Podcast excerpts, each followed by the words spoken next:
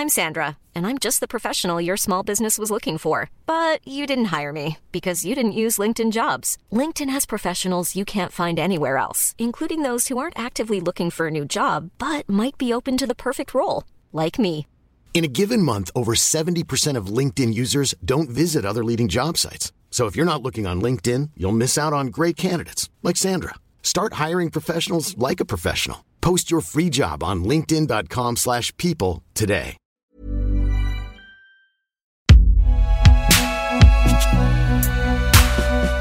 Une production Binge Audio.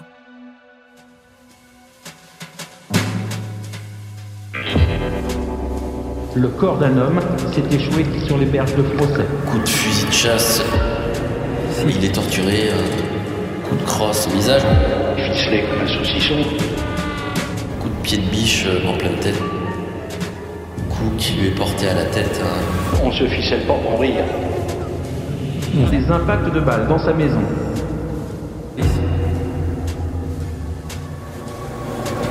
Salut, c'est Thomas Rozek. Quand j'avais 20 ans, j'habitais Brest. J'habitais une rue du centre-ville que je descendais tous les jours. Et tous les jours, je passais devant un bar où je n'avais pas du tout envie d'entrer. Il s'appelait le Monocle. C'était, comment vous dire C'était exactement l'idée qu'on se fait d'un bar louche. Pas de fenêtre, une porte blindée, une enseigne avec un chapeau haute forme et un monocle, donc, pour faire un peu cabaret, j'imagine. Sans même voir à l'intérieur, on pouvait se douter qu'il s'y passait des trucs pas nets. J'ignorais à l'époque que pile au moment où je m'interrogeais sur cet endroit bizarre mais familier, son patron, Bernard Algret, était activement recherché par la police après qu'il se soit évaporé dans des circonstances très floues. J'ignorais aussi qu'Algret, alias le Nantais, faisait partie d'un monde criminel plus vaste, le milieu, et qu'en réalité, à deux pas de chez moi, se jouait l'un des derniers actes d'un grand banditisme bientôt disparu, et que cet univers, qu'on imagine réservé aux films et aux séries, finalement se cache parfois tout près de nous. C'est cette histoire, ces histoires, que j'ai eu envie de vous raconter avec les deux épisodes qui arrivent, réalisés par Geoffrey Puitch. Bienvenue dans Programme B.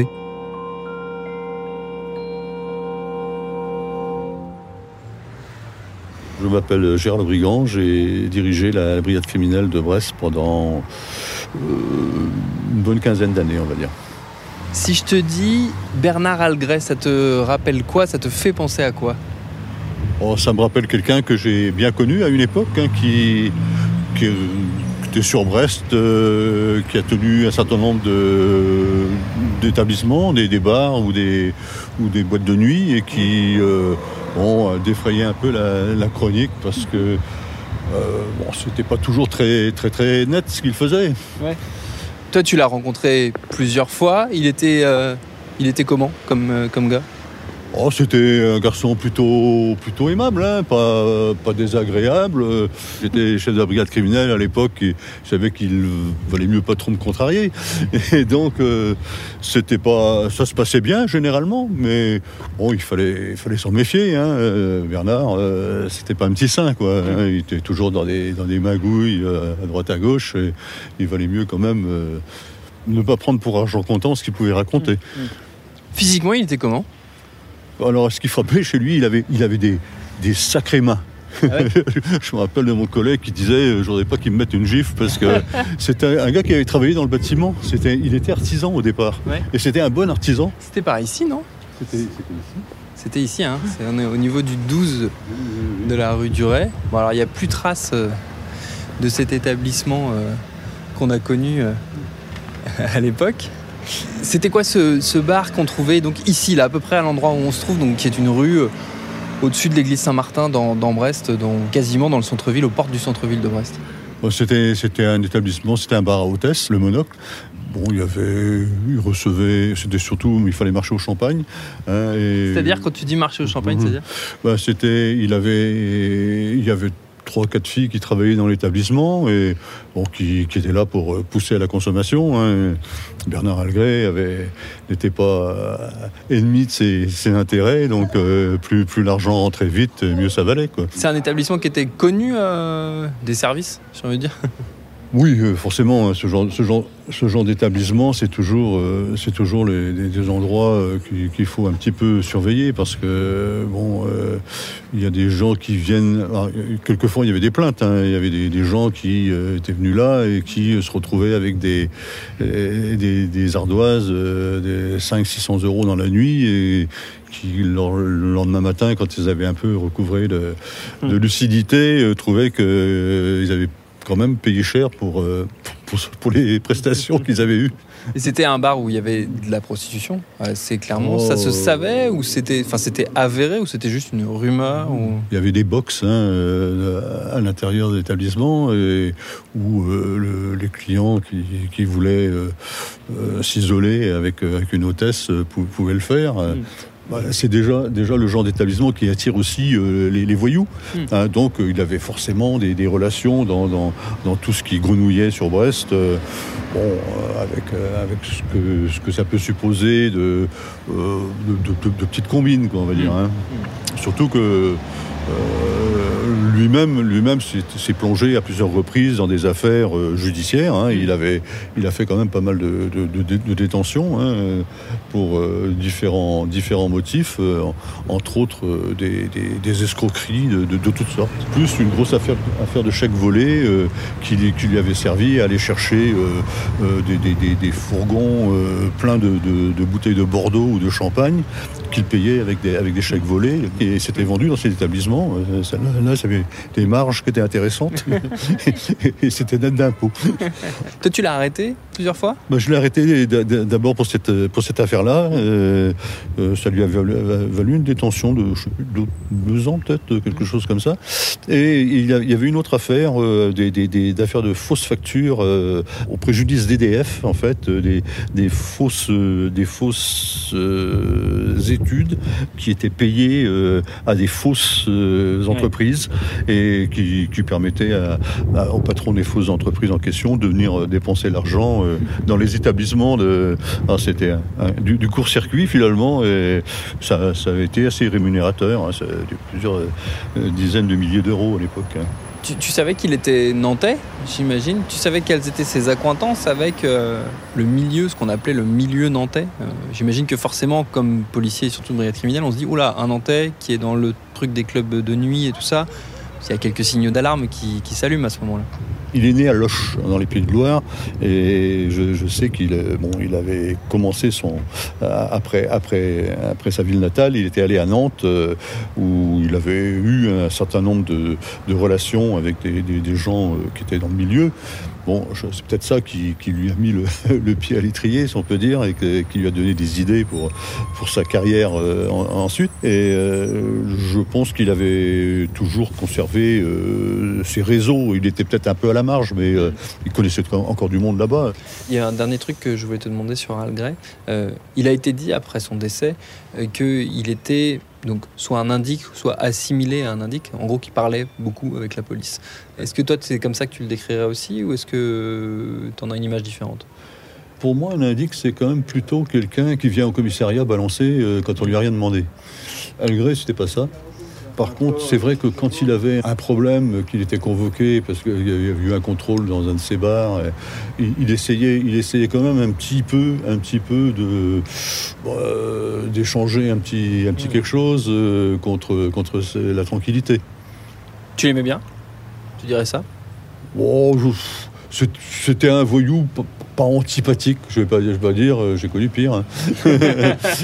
il m'amusait un petit peu parce que bon, on savait très bien ce qu'il était et il voulait paraître autre chose, donc c'est toujours un peu rigolo de, voir quelqu'un comme ça et, que ça- qui essaie de, paraître et qui, il était comme un peu frimeur quoi. Euh, D'ailleurs, je pense que ça a été, ça a été sa perte parce que euh, s'il n'avait pas voulu avoir les, voitures qu'il avait et claquer de l'argent comme, comme il le faisait il aurait pu euh, se, se dispenser d'être malhonnête, on va dire.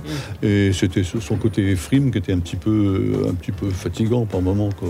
Tu disais, bon, euh, qu'il arrête. Au milieu des années 2000, les choses se gâtent à Brest pour Bernard Algret. L'étau judiciaire se resserre. Ses affaires sont dans l'œil de la justice qui veut le faire plonger pour proxénétisme. En 2005, il a 58 ans. Il a quitté le Nord Finistère pour le sud du département et il s'est installé à Bénodet, une station balnéaire tranquille juste à côté de Quimper. Cette mise au vert, un classique chez les truands, elle sert à préparer l'après, une retraite peut-être. On dit qu'il réunit ses avoirs pour filer au soleil. Mais rien ne va se passer comme prévu.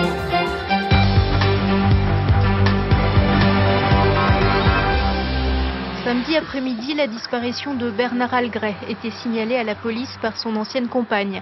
Venue déposer leur fille pour le week-end à Bénodet, elle a découvert une maison vide, en désordre et tachée de sang sur le sol et les murs. Dimanche, après avoir installé un périmètre de sécurité autour du pavillon, les gendarmes de la section de recherche de Rennes ont débuté les investigations. Avant cette affaire-là, il a en fait euh, euh, au-dessus de la tête euh, une nouvelle épée de Damoclès judiciaire parce qu'il est poursuivi à nouveau pour proxénétisme aggravé. Euh, euh, il tiendrait plusieurs euh, établissements euh, sur Brest. Hervé Chambonnière, grand reporter au Télégramme. Il disparaît d'une maison euh, qu'il habite, mais c'est une maison de location euh, à Bénodet. C'est à la fin euh, de l'année 2005 qu'il disparaît. Qu'est-ce qui fait que c'est une disparition inquiétante?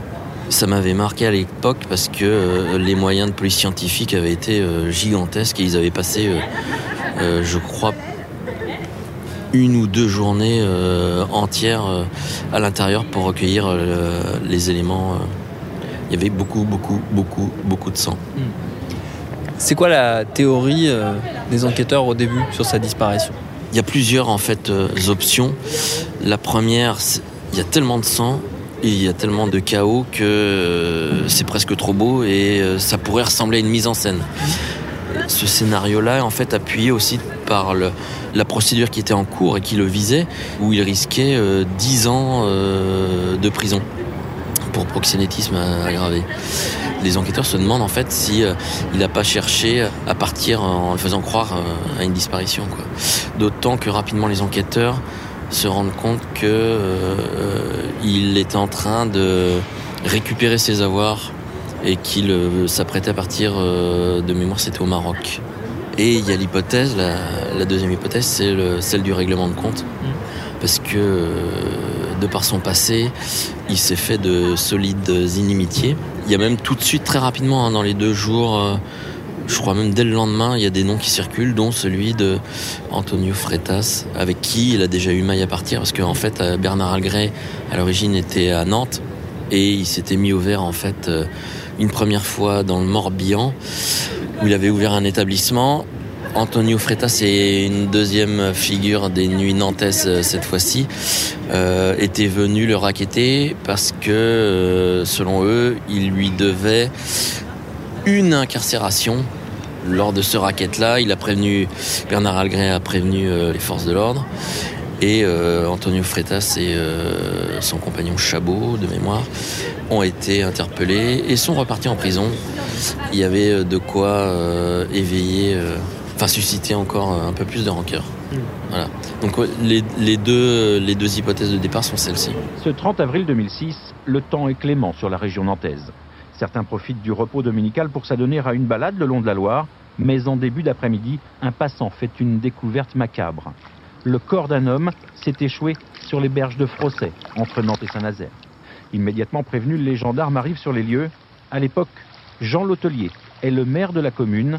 Très vite, il prend la mesure de ce qui se passe. Sur place, eh bien, j'ai été euh, tout de suite confronté à un triste spectacle, puisque ce pauvre brave homme qui était ficelé comme un saucisson avait dérivé euh, longuement en Loire. On se rend compte de la gravité de la chose quand euh, un homme est, ficelé de cette manière-là et, a séjourné longtemps dans l'eau. Bon, on pense quand même que euh, se ficelle pas pour rire. Passé les premiers jours, on n'entend plus rien. Il n'y a plus d'infos qui circulent. Et donc les semaines passent, euh, les mois, et moi je m'intéresse en fait à, l'affaire et je commence à, creuser un peu et euh, j'apprends en fait qu'il y a un corps qui a été retrouvé euh, dans la Loire et que ce corps est celui de, Bernard Algret. C'est quatre mois et demi après la disparition, donc on est en avril, oui, 2006. c'est de mémoire, il est, c'est un corps qui est coincé dans les roseaux, enfin ce qu'il en reste. Ce serait une identification ADN. Il est enroulé dans du Chatterton, enfin du gros scotch. Ses mains sont attachées. J'apprends qu'il y a eu des gardes à vue, etc. Et j'ai déjà tout le scénario euh, probable euh, du déroulement des faits. Et c'est un scénario qui est épouvantable. En fait, tout se passe très vite. Hein. Il descend, je crois qu'il est en, sous-vêtements. Tout de suite, il y a des coups qui sont échangés parce qu'il sait, il, doit, il sait pourquoi euh, les gars viennent. Il y a un coup de fusil de chasse euh, qui part, les plombs se figent dans le plafond. En fait, il a reçu un énorme coup de crosse euh, au visage, mais il se débat. Euh, c'était, une personne qui avait une forte carrure, qui n'était pas très très grand, je mais qui était très costaud. donc, il donne énormément de fil à retordre à ses agresseurs. Et je crois qu'il se prend un coup de pied de biche en pleine tête. Et c'est ça d'ailleurs qui sera l'origine des grosses traces de sang qu'on va retrouver dans plusieurs pièces. Donc euh, là, il le, ligote, il le met dans, le coffre de sa voiture. Et puis, euh, il doit reprendre ses esprits pendant le trajet jusqu'à Nantes. Et pour le calmer, ses agresseurs tirent euh, à travers la banquette arrière. Je crois qu'il y a une balle qui se loge dans, une de ses jambes. Voilà. Il est apporté dans Bord-de-Loire. Donc là, il est, torturé avec une baramine, avec une perceuse électrique. Il est évidemment frappé. Il y a un ultime coup qui lui est porté à la tête, un coup de baramine, qui le laisse sans connaissance et à partir de là, il est saucissonné, euh, emmené sur un pont et son corps est jeté dans la Loire.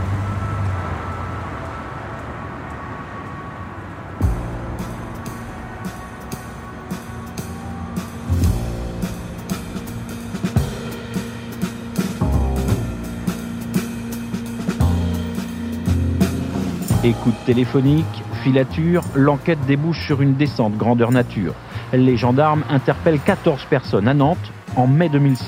Parmi elles, 5 sont poursuivis pour assassinat, complicité et acte de torture.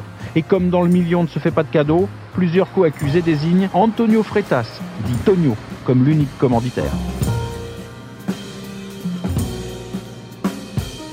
Que sait-on de plus sur cette affaire après trois semaines d'audience? Pas grand-chose. Mais les débats auront au moins permis de cerner la personnalité de José Antonio Freitas, celui que l'avocat général a appelé le parrain, n'a pas hésité à injurier ses co-accusés dans le box, un comportement qui confirme son emprise sur ses acolytes.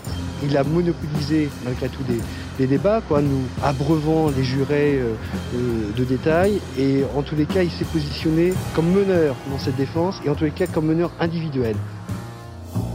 Je m'appelle Yves Madec, je suis journaliste au Télégramme euh, depuis 1999 et plus particulièrement chargé des, faits divers depuis cette époque-là. Nous, le, ce qui nous arrive vraiment, mais vraiment d'un coup, c'est ce gros procès. Et donc, pour une ville comme Quimper, qui est plutôt tranquille, le dernier gros procès, pour dire, c'est l'affaire Seznec. Hein, Donc, ça remonte un petit peu quand même. Et, donc, on a ce gros procès qui se prépare avec trois semaines, euh, trois semaines de procès à venir, avec des, bandits qu'on ne voit jamais. Avant que ce procès ne commence, on a déjà eu un petit aperçu, parce que le juge d'instruction chercher de cette affaire-là, il est sur Quimper, c'est le juge Folzer. Et donc c'est lui qui convoque pour les entendre, il convoque les cinq dont on entendra parler plus tard. Et, donc déjà là, c'est pas le même dispositif qu'habituellement au tribunal. Le tribunal, il est bouclé. On a, on a des vingtaines de gendarmes qui sont là pour regarder s'il n'y a pas du monde sur place et tout, comme on le voit dans les films en fait. Et ça, à Quimper, on n'a pas l'habitude. Donc vraiment, le premier choc, c'est ça. Et là, on est à peu près en mai 2006 quand, ils, quand ils comparaissent devant le, juge d'instruction Folzer. Le procès, il a lieu quand?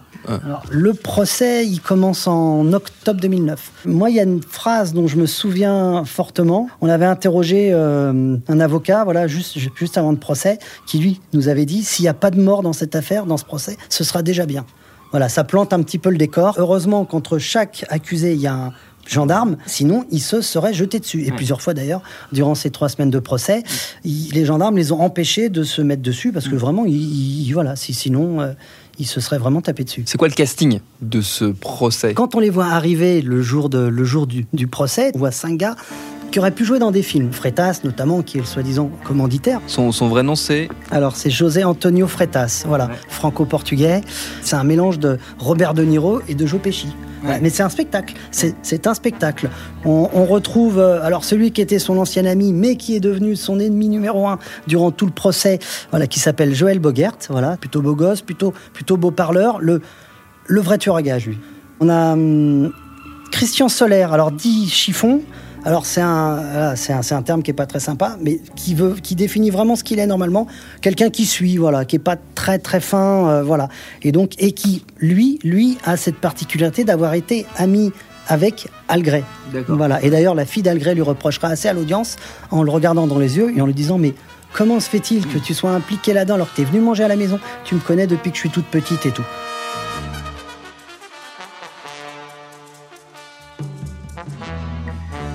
Ensuite, on a deux plus effacés. Rachid Arafan, dit Scarface, franco-marocain. On n'a pas trop de souvenirs de lui. Euh, et pareil pour Pierre Collier, alors dit, Peter, camerounais d'origine, qui avait le plus petit casier. Donc vraiment, dans ce, dans quintet, on, a vraiment les deux têtes d'affiche que sont Tonio et Joël Bogert, Dijon. Ils sont renvoyés pourquoi euh, devant la, devant la cour d'assises? Ils sont envoyés pour enlèvement, séquestration, suivi de mort, acte de torture et de barbarie. À part Bogert, qui a toujours été droit dans ses bottes et qui a dit d'emblée, c'est un meurtre commandité, on nous a demandé d'aller l'enlever pour le, bah, pour le faire souffrir après et tout. Tous les autres sont restés sur cette ligne de conduite du début à la fin, du cambriolage qui aurait mal tourné. C'est pour ça que tout le monde était contre Bogert, parce que c'était le seul à tenir à, tenir à peu près la, la version qui, qui correspondait aux éléments recueillis. Lui, il est toujours resté sur la version de l'enlèvement. Il a toujours dit il fallait le ramener à Nantes pour lui extorquer de l'argent qu'il conservait pour une cavale au Maroc. Clairement, Bogert dit il- était prévu de le travailler au corps. Donc d'emblée, il le dit. Et comment les autres se, se défendent Donc du coup, Freitas, lui, qu'est-ce qu'il dit? Parce que lui, sa présence sur les lieux euh, n'est pas avérée. Comment il explique sa présence, pour le coup, aux assises? Lui- pour lui, il a, il a rien commandité. Il a rien fait. Et d'ailleurs, toute la première semaine de procès, il va dire Vous verrez la semaine prochaine, je vais vous amener une preuve, ce sera tout simple. On attend toujours. hein. C'est beaucoup d'esbrouf. Il y a énormément d'éléments qui, qui le confondaient. Mais bah, j'imagine que dans ce milieu-là, même, même quand on est pris, il faut, faut pas avouer. Quoi. Donc il a, il a jamais avoué. Il a jamais avoué. Euh, Pour lui, c'est Bogert qui veut l'enfoncer. Voilà, tout simplement. Comment ça se solde? Donc ça, c'est la première instance, on va dire, parce qu'il y aura un appel euh, après. Comment ça se termine pour eux, ce, ce premier procès? Ça se termine sur quoi? Freitas il a pris euh, 22 ans de sûreté. Quand le verdict est tombé, il a à nouveau fait le show avec, euh, je vous le cite, hein, ils viennent de condamner un innocent un de plus, après Dreyfus, Seznec et les autres. Bogert euh, pensait sûrement s'en tirer un petit peu mieux, comme lui avait, euh, dénoncé euh, ses, ses petits camarades, et il a pris 20 ans de réclusion. De leur côté, Chiffon et Scarface prennent aussi 20 ans. Et Pierre Collier, 10 ans. En 2011, en appel, toutes les peines sont confirmées. Sauf, surprise, celle de Freitas, qui s'en sort mieux qu'au premier procès. 20 ans seulement, pas de perpétuité, pas de peine de sûreté. Et tous d'ailleurs sont certainement sortis de prison depuis. Ça reste très flou, cette affaire les raisons, ce qui a mené à cette nuit d'horreur fin 2005.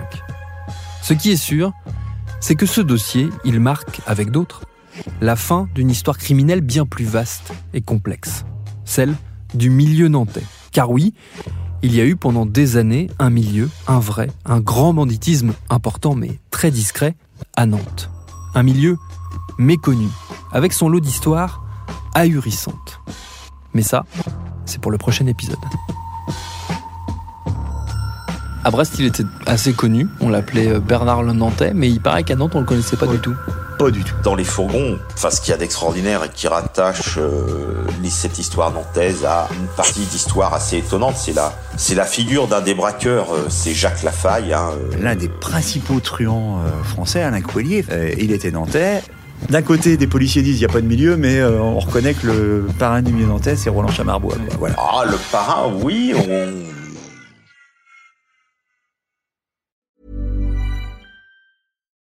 When you need mealtime inspiration, it's worth shopping Kroger, where you'll find over 30,000 mouthwatering choices that excite your inner foodie. And no matter what tasty choice you make, you'll enjoy our everyday low prices, plus extra ways to save, like digital coupons worth over $600 each week. You can also save up to $1 off per gallon at the pump with fuel points. More savings and more inspiring flavors make shopping Kroger worth it every time. Kroger, fresh for everyone. Fuel restrictions apply.